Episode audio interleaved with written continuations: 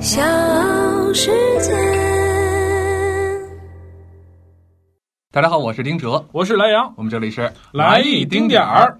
哎，就在昨天啊下午啊，啊，东京奥运会开始了中国代表团的第一场比赛，呃，是中国女足对巴西女足的这场比赛，结果输了一个零比五。呃，感觉跟当年中国踢男足踢世界杯的时候踢啊这个巴西男足差不多啊，啊，是零比五，咱输的比他还惨。啊但这不是中国女足历史上的最大分差，嗯咱们曾经输过德国零比八。是嗯，所以呢，再想一想啊，这个中国女足怎么现在真的不行了吗？我们连进入到奥运会也是磕磕绊绊，最后时刻才绝杀的这个韩国队才进入到奥运会。嗯你遥想之前啊，孙雯、刘爱玲那波儿，嗯，是刘吧？爱玲接扁担那哎个， 嗯，嗨，你这 是孙文停下来抽袋烟，啊对对对， 不是那回事儿，啊啊哪跟哪儿这是啊？人踢的确实很好啊嗯嗯，嗯咱们那时候打韩国。嗯呃打日本嗯不在话下呀，嗯现在人家跟咱们差不多，而且日本还拿到了世界杯的冠军。嗯，当时咱们跟巴西队、跟美国队、跟瑞典队都扳扳手腕的。是的，什么那个时候呢，格局基本上就是美国、瑞典、对，呃巴西、挪威，对这些是世界强国，是还有就是中国，就是中 国呀，中国两两次世界亚军嘛，一次世界杯，一次奥运会嘛，奥运会是吧嗯你看这一次输了巴西零比五，再往前一届，当时一六年巴西里约奥运会的时候，咱们输了一个巴西零比三。嗯是我们那时候还说呢，嗨，人家巴西不就占着主场优势吗？嗯要是抛去这个主场优势。比分还不一定是多少呢，而且你看昨天输了一个零比五、嗯咱打了四个门框，哎咱说嘿，这四个门框要是进了，那这分就是五比四了那也不一定，说不定巴西就没那个劲头进球哎了也。有可能，哎，我们总是在找一些客观的原因，嗯但是事实是什么呢？其实中国女足的水平在下降。确实是在下降，而且世界女足的这个水平整体也在提高，我们可以回顾一下，就是二十年前啊，就是我们说孙雯的那一波，他们为什么这么强？嗯九九年嗯玫瑰碗，嗯他们拿到了亚军，其实都有机会去绝杀美国队是的但是据说是裁判员的误判嘛呃，，有的是点球决赛，对运气不太好，运气也啊不太好。呃，但你要说那个时候中国女足为什么这么强？有人分析了这样的一个原因，莱昂，你觉得对不对啊？就是说，呃，其实那个时候世界足坛对于女足的关注度，或者对于女足的投入，还是处于一个起步的阶段。咱们中国人最喜欢的一点，或者是最擅长的一点叫什么？田忌赛马。嗯嗯嗯，就是当别人还不是很强的时候，我们发展足球，我们大力的投入女足，哎，结果非常的好。其实你也会发现，其实就在中国当年女足那一波所谓的黄金一代的那个时候的那个世界领先的那些球队啊，嗯，其实真的都不是就是所谓男足这个领域里面的传统强队。啊，美国，你看美典国、瑞是典、挪威、中国对，这些，它其实男足水平都很一般的，甚至包括朝鲜哎那个时候，对啊。对啊，它男足水平其实都是很一般的，嗯因为中国是这样的，其实中国一直说是奥运战略，对不对？嗯奥运战略就是奥运能进奥运会的项目，可能都是投入普遍比较高的，可能这方面就是在别人国家可能不太重视女足啊。当他去发展了、去重视了之后呢，说实在的，人家提高起来，包括他这个基层的，就是青少年的培训啊，包括这个足球的这一整套的系统啊来说，可能就是只要植入进去，他可能就会有一个显著的提高。比我们快，哎，比我们快比，如说像英国，嗯，英国呢，像阿森纳呀、切尔西啊、曼城啊，它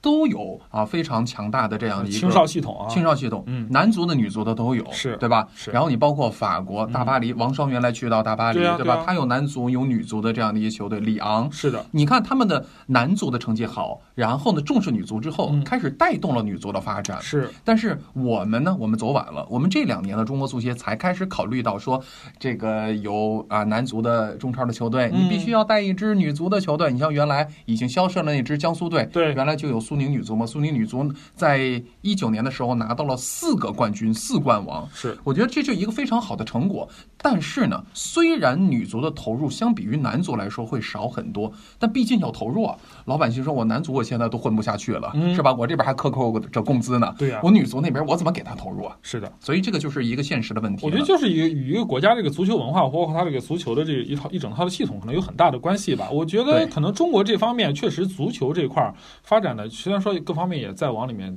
呃投入啊，嗯但其实就是没有真正发展起来。因为我们没有一条正确的道路，嗯，我们没有先例，没有成功的先例， 是的，所以我们没有办法。你说女足那种苦练，你说苦练现在能行吗？现在叫科技训练，是的，是的。你欧洲那边是最好的。这不得不提到我熟悉的女排，哎嗯你看吧，其实中国男排也很烂。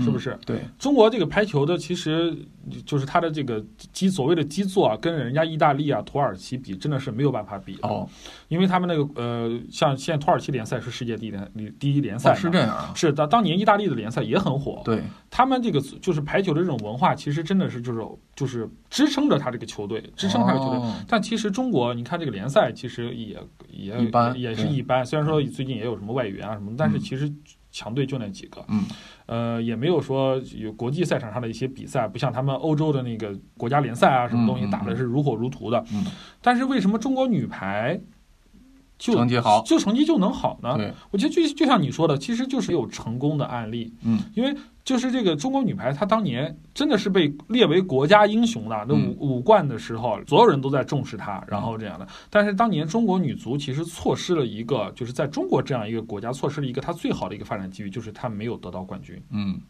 我觉得如果是当年她的世界杯也好，或奥运会也好，但凡得到了冠军的话，嗯嗯可能这整个就会不一样。你是在说江苏男篮 吗？零五年那次，对啊输给了广东队，真的就是差一点点，嗯差一点点、就差这么一口气，差这么一口气。冠军嗯跟亚军是完全不同的。完全不同的，而且这个国家的重视程嗯度啊，这个女足的待遇各方面都会不一样。所以中国女足呢，这第一步并没有给中国代表团开了一个好头。是但是我们也希望呢，中国代表团后面啊能够呃给我们一个触底反弹。嗯同时呢，中国女足也没有失去出线的机会，虽然第一场是零比五是，因为这次可以一共十二支球队可以出现八支嘛，嗯所以中国女足后面还有机会啊。我觉得机会还是有的嗯嘛。其实中国这届女足还可以，还可以，还可以哈嗯啊！当然了，咱们这个呃赛事呢就先放到这儿，毕竟奥运会刚刚开始，而且正式的比赛啊是要到呃二十三号之后，二对十三号开幕第一式嘛。枚金牌应该是在出在射击上面啊，跟以往差不多。对，跟以往一样啊，最早的可能上午就已经开始了。是的是的说不定你睡个懒觉起来，中国第一块金牌就已经诞生了呢哎。嗯有有可能。哎，咱们金牌点一会儿再来说啊。咱们今天要来主要说说什么事儿呢？就是东京奥运会马上就要开幕了，是，但是负面消息越来越多。呃，就是所谓的这个导演被炒了，志愿者跑了。你这还挺押 韵。啊 呃，其实呢，我觉得最有意思的一点是什么呢？就是这个东京奥组委啊，首席执行官武藤敏郎啊，他在新闻发布会上，什么什么叫什么名字？武藤敏郎，米郎呃，敏啊，敏捷的敏敏郎啊，哦他在新闻发布会上啊说了一句话，嗯，他说不排除东京奥运会。因为疫情在最后时刻取消的可能性。哦这个实在是太刺激了。我们这节目是礼拜四录的啊，啊，距离二十三号也就啊不到二十四小 时，差不多。他还来这样一句话 是：我们录这节目有什么意义？请真问的，反正然后奥运会没了，然后我们的节目停播啊嗨， ，The End。女女足女足姑娘心说 了， 回白家吧呃踢。 了，哎白踢 啊了，连证明自己的机会都没了。哎，但是呢，我们说这个取消的可能性到底大不大？我认为其实并不大哎，只不过呢，可能日本当地官方啊，他是用一种相对于保守的这样的一个表态，就是给你打个预防针啊，你到时候我要是没了，你你也别怪我，对是吧？，非常啊谨慎。是的，你说什么事情不可能发生呢？就像莱昂说的，东京奥运会开始之前，东京奥运会开闭幕式的导演被辞退了对。这个导演叫小林贤太郎，他此前曾经拍摄过一个搞笑短剧，他本身原来就是个搞笑艺人嘛，搞笑艺人嗯。哎，结果呢，这个视频内容啊，它是以犹太人被纳粹屠杀的历史当做一个段子，嗯，就说这个这个不行，嗯，对吧？呃，但是呢，我在想，他怎么此前没发现，非得这个临节骨眼儿上？这就是网友的力量是巨大的嘛，啊哎而且想找你茬儿，总能找出点儿什么，是对不对是？ 对， 其实此前呢，开闭幕式的还有一个总导演佐佐木宏木宏，他自己辞职了。啊，终于不是狼了，哎，他怎么回事呢？他曾经啊做出过侮辱性的提案，什么呢？让一个搞笑女艺人叫渡边直美嗯在开幕式上扮猪，开幕式上扮猪扮猪，因为她长得比较胖。啊，然后呢，长得觉得他那个形象像像猪，难难道这个日本的文化跟我们有点像？就是说这个猪不是个好东西，那可能觉得是吧？啊相对于有点点侮辱的侮辱的感觉。那除此之外，还有这个开幕式的作曲者。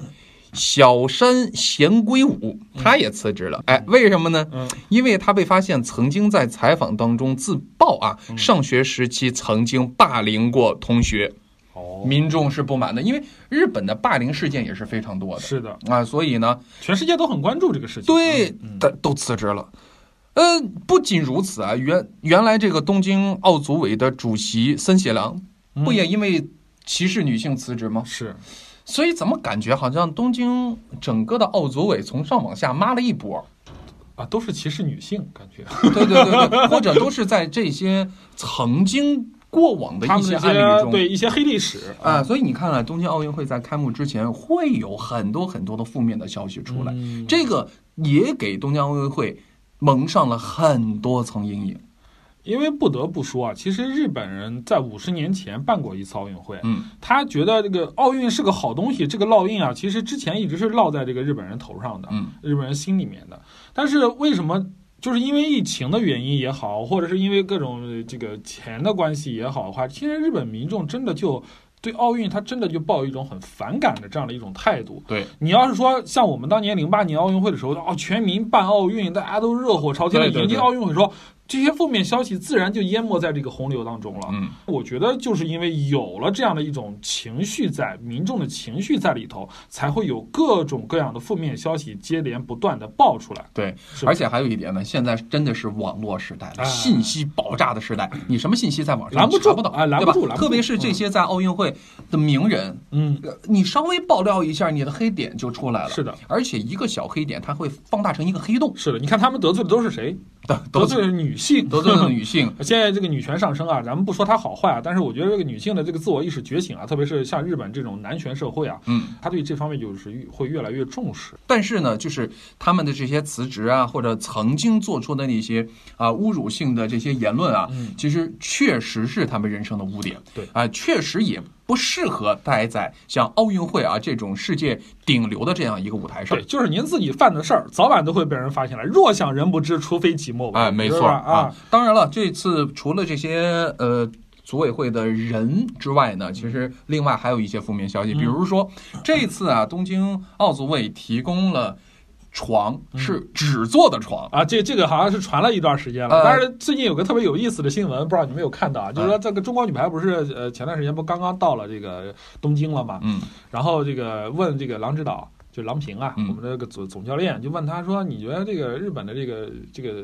环境啊，不就是你这个住宿环境啊、住宿条件感觉怎么样？”嗯，郎指导用了一个非常巧妙的说法，嗯就说非常的节能环保。啊，对，因为呃，首先呢，就是这个床是纸的，然后我们也看过一些视频啊，嗯，这个有一些运动员他打开了这个床头的那个， 嗯盒子啊，哎就是床头柜儿对呀，他真是床头柜儿的一个纸盒 子，啊，床头箱纸。盒子做的一个床头箱。因为说纸盒子做的承受不了多大的重量啊，对，啊，然那后这个像举重的呀，举重的，对啊，有的可能将近，摔跤的呀， 300重竞技的这些，啊哎，对，然后呢说。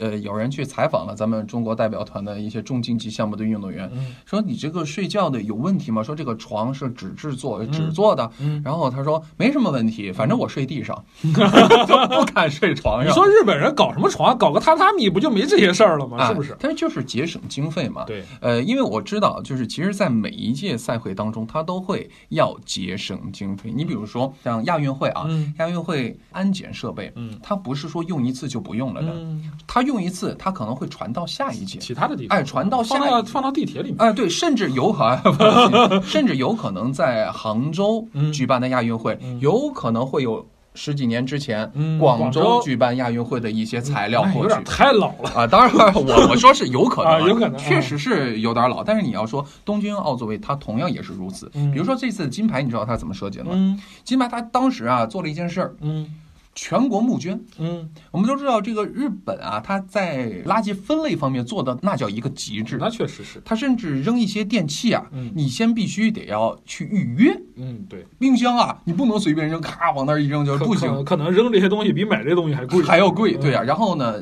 指定时间、指定地点放到那儿之后，有人专门来收。嗯嗯这次呢，东京奥组委啊，他请求民众呢，呃，捐赠一些家用电器，嗯没用的那些家用嗯，电器什么，铜碗儿是不是？啊对对对，多少万吨呢、嗯是吧聚集到了一起干嘛之后，炼金。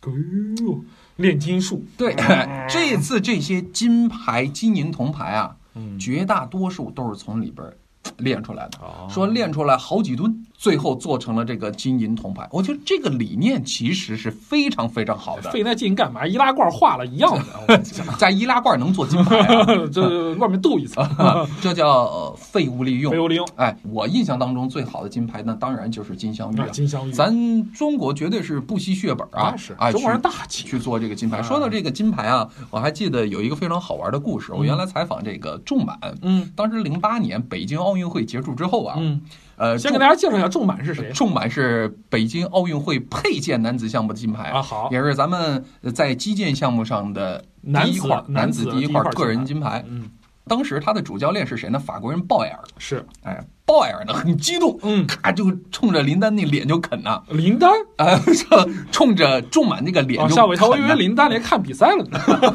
然后呢，这个鲍埃尔啊，嗯看到这个金牌嗯也很开心，嗯咔就来了一口啊啊。 我跟你说，这谁啊啊？仲满当时颁奖的时候心疼啊，啊是吧？没敢咬，啊怕给咬坏了。啊，被他咬了一口鲍威尔不 管咔一牙印儿就上了，说现在这牙印儿还留在那块金牌上 了，反正挺有意思小故事嗯啊。嗯就不知道呢，这个用这些废旧材料去做的这个金银铜牌，那咬上一口味道是啥嘚儿嘚儿的，哎 而且咱这呀，开玩笑啊，人家练过的嘛呃人家练过的，我们嗯也相信呢，这个呃每一块金牌也都会是咱们啊运动员所最渴望的那个追求目的标嘛追求。嗯哎，但是我们再说这个东京奥运会的这样一个所谓的节俭环保的理念，其实在每届奥运会都会提倡。是绿色奥运嘛，对对吧？这个绿色奥运会已经呃延续了很多年了。嗯你甚至到一六年上一届的里约奥运会，它环保到什么程度？嗯场馆都建不下去了。是的，那个水 都是绿的，都成烂尾楼了。 其实这也是负面消息。嗯当时一六年的时候，你还记得吗？嗯，呃，里约奥运会。很多报道铺天盖地的说，奥运会可能办不下去了。嗯为什么？巴西经费不够了，是。场馆建不下去他了，全场部都馆烂他尾。好多场馆都是到最后一刻才建好，对你说的那个绿是怎么回事？是那个跳水的场地嘛，不是跳着跳着，然后那个发现那个水的颜色越来越绿，越来越绿，所以就是当时也是出现了很多类似的这个负面的消息。嗯呃，其实这个跟咱们中国还是有关系嗯。咱们当时中国啊又来中国啊不是嗯慷慨解囊，啊，我们帮你援建。啊，对吧？所以当时帮巴西援建了很多的这个呃地铁呀、什么列车呀，嗯然后包括一些基础的建设，嗯非常的骄傲和自豪。嗯说巴西人当时我们派记者去到这个巴西的，嗯很多的里约的民众啊，说中国来了。树蛋哥 儿，真是这样！我跟你说，老自豪了。当然，这个我们说，在比赛开始之前的负面消息啊，不得不提一个故事。您说伦敦奥运会哦，一二年，嗨这也不得不提到那一张床，哦，很多的这个运动员进去一看，嗯，不对，为什么呢？床短一截儿。有，运动员一般都是人高马大呀，特别是那个篮球啊、排球的对运呀动员，，他这个床好像只有一米八，我睡差不多，对，一般是我们睡可能都可能觉得脚矮了点儿。脚都会往外你伸，不能顶天立地啊，哦你不能顶到那个床顶上嘛，啊你总得留一段缝隙吧。是的，然后呢，我当时就看到了一个媒体的报道，嗯说运动员对这张床非常不满意，嗯，因为篮，你知道篮球、排球运动员对啊完全身高睡不下嘛嗯非常高，睡不下，脚就伸到了外面。他们还拍了一些搞笑的照片，嗯就是运动员从膝盖往下全部都挂在床外边，嗯根本没法睡。嗯但是另外一家媒体嗯中央电视台嗯当时怎么报道的？啊，报道了同样的床，他说这张床啊布置的非常的温馨。哦，这张床呢，宽度达到多少米，嗯长度达到多少米，嗯非常的适合运动员的居住。同时，如果说个子比较高的运动员，嗯他还可以再加长。啊怎么加长？就比如说弄加个凳子吧哎，加个凳，加个长凳子。啊这个凳子这高度和宽度跟这张床是一样的，啊你可以向组委会特别的去申请。啊？你看，同样一件事情，嗯一个是负面的报道来进行吐槽，一个是正面的引导，说我们有解决的办法。嗯这就是两家媒体，嗯两家媒体的报道的角度都不一样，所以在同样的一件事情上，有可能黑的变成白的，白的变成黑的。所以这就让我想到，这届东京奥运会，包括之前的巴西奥运会，嗯是不是我们看到的是这些负面的消息，而日本民众他们可能看到的是另外的一种解释呢？我觉得可能 每个地区的这个媒体也好，或者是这个民众也好，他接收到的这个讯息啊，肯定都是不对称的。嗯，就是呃，说实在的，作为外人来讲，站着说话不腰疼，嗯，对不对？看着我就想看点儿新奇特的，你给我讲这个好，这个好，哎呀，我可能都激不起我太多兴趣。哎，你出爆料，爆了一两个黑料，嗯，或者是哎提点儿小绯闻，嗯，哎，我就觉得特别有意思，对不对？事不关己高挂嘛。对就像咱们当时中国办奥运会的时候，也是外面外外面的境外媒体也是各种冷嘲热讽的嘛。但我们中国人就觉得你们凭什么说我们？对，甚至在零八年的时候，我都无法想象嗯，国外的媒体是怎么报道咱们奥运会的。是的。而且你当时其实我们中国人其实当时说实在的，跟现在的这种民族的这种自自信啊，各方面肯定是没法比的，对不对？对当时你看那个外国运动员来中国来了之后，就戴着个口罩进来之后，中国人都闹翻了，你知道吗？干嘛呀？嗯嫌弃我们空气不好啊？你回你回去啊？嗯，是不是？当时我们就是有也有这种想法了。呃，每一届奥运会开始之前嗯，的主流就是负面消息，当然是国外媒体报的啊，一定一定非主办国他报们道的。自己的媒体肯定是要说自己的好的，对对吧？呃，当然了，这个在比赛结束之后，嗯，大家报的一定是啊、这是一届和谐的盛会，对，就是当届 的啊，这个奥委会主席他一定会出来。对对对，嗯这是一届怎么怎么样的奥运会，对，哎，无与伦比的，是的，绝无仅有的，难以忘怀的。空前绝后的。啊，那倒不至于。哎，我记得当时啊，呃，某一届奥运会啊嗯，嗯，跟奥运沾边的主席出来说了啊，说这是一届无与伦比的奥运会。当时呢，大家的媒体的宣传是什么呢？嗯是哎。哇，说了，我们这是一届无与伦比，以前从来没用过这个词儿 啊。但实际上呢，啊每一届的词儿都不一样， 都不一样，要不然就是无与伦比，要不然就是无可比拟。每一届总会想到一些新词儿来夸赞一下这奥运会可一定要办下去，我想听听他每届都怎 么说。所以大家可以去上网上搜一下，每一嗯届都不一样，一定会好好的考虑一下怎么去赞美这届奥运会。是的，当然，所以我们说呢，就是奥运会的开始之前，肯定会有各种各样的呃层出不穷的消息出来。嗯开始之后，嗯，大家关注点就会完全放到这个运动员身上去对了啊比赛中。结束之后，一定是歌舞升平。是的，嗯，当然说到这个比赛呢，咱们在今天的节目的最后啊，跟各位来会有哪些夺金点？比如说啊，七月二十四号上午九点嗯，啊，就有女子十米气步枪的决赛，这射击一直是我们的金牌大户，呃，射击王璐瑶啊，是一个夺金点可以啊。关注一下。是，另外呢，还有举重，举重哦也是我们的一个优势的项目啊。有人说这次举重的目标要突破六斤，这个一直都是我们中国的一个优势嘛。但是男子这方面看，就是能不能有突破了啊。但当时呃，为了限制中国夺金嘛，好像所也也也也被我们中国队也被好像被限制过啊，被限制，啊所以呢，国际奥组委当时也是决定每男女每个项目每个国家只能派四名选手出 战，就是为了限制限制中国，过，因为中国全部出去确实太吓人了。 对，基本上包揽了要啊是。，嗯呃，看看能不能夺六金。另外还有跳水梦之队，呃，这基本上除了我觉得男子十米台可能差点意思，基本上啊都是包揽，是吧？吧？现在有八块金牌，嗯十米台的目目今年的目标应该是七加啊七一。加一，七加一哎对对对对乒乓球队五块金牌是不是得包揽了？呃，我觉得要看，因为毕竟现在日本乒乓球上升也挺快啊。当然了这个比赛人家又是主场，是嗯，呃，更加刺激和精彩，我觉得才是最关也键好，的因。为不然的话没人看乒乓球。啊你知道乒乓球这个赛季改了规则吗？这届奥运会啊？什么规则？说这个不允许吹球，啊，对对对对对，可不允许用毛巾去擦台子，为什么呢？就是防止交叉感染。防止疫情，对，不因为你嗯对？吹那个口水，可能就有可能会喷到上面去。篮球也别打了，全是汗，大家蹭一块儿；足球也别踢 了。是，我觉得稍微有点吹毛求疵吧，呃，这反正我觉得防疫嘛，做过一点没关系。也是啊。那么除此之外呢，像体操，体操，体操咱们男团对吧？嗯，看看能不能够重现之前的辉是煌。的，这个女子个人项目看看有没有能突破啊。哎，比如说像范依琳啊是，的哎，高低杠是不是？